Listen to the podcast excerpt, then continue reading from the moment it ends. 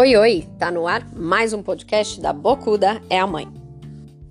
É impossível falar de família sem falar da participação deliciosa dos avós na vida dos nossos filhos, não é verdade?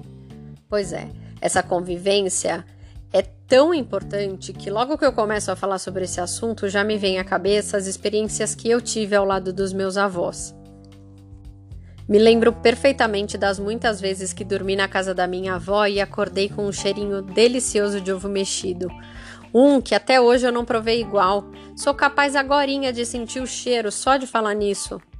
Me lembro das vezes que passeamos juntas, que ela me contou sobre sua juventude, sobre como eram as casas, as ruas de São Paulo. Me lembro das comidas incríveis que preparava e das vezes que me colocou para dormir ao som de uma música linda. Muito bom, né? Ser neto é maravilhoso. Agora, ser avô ou avó deve ser uma coisa extraordinária. Pensa só, poder educar sem nenhum tipo de culpa ou julgamento, sem uma responsabilidade educacional, mas com um desejo constante de proporcionar vivências que deem significado à vida, que falem dos seus valores, que reforcem suas crenças, deve ser muito bom. Os avós são como um porto seguro, uma enciclopédia dos valores familiares mais primordiais. Por isso é tão importante que as crianças tenham contato com os pais dos nossos pais.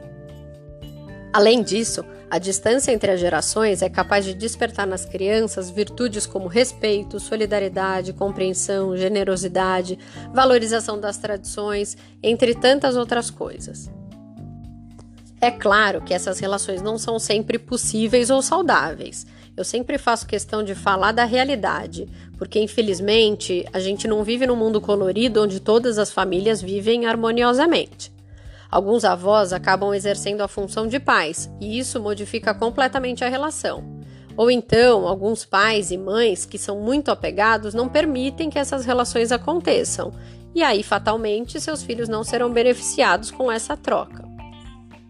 Os avós expressam a ideia de que os nossos pais vieram de algum lugar.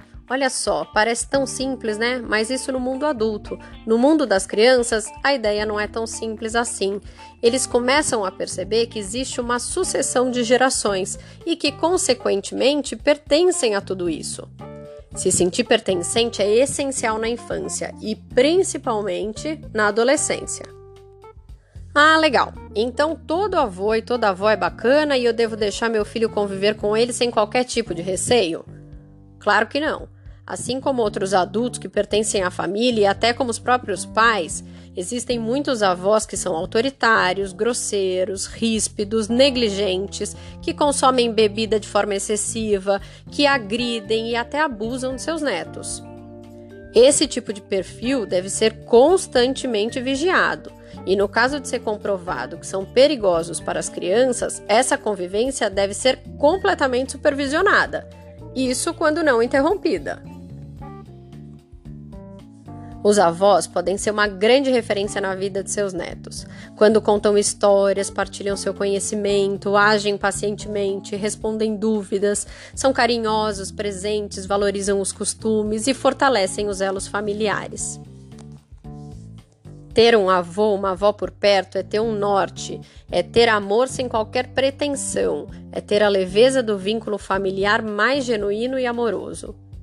Se você tem avós que marcaram sua vida, sabe bem do que eu tô falando. Beijo, gente, uma ótima semana para vocês.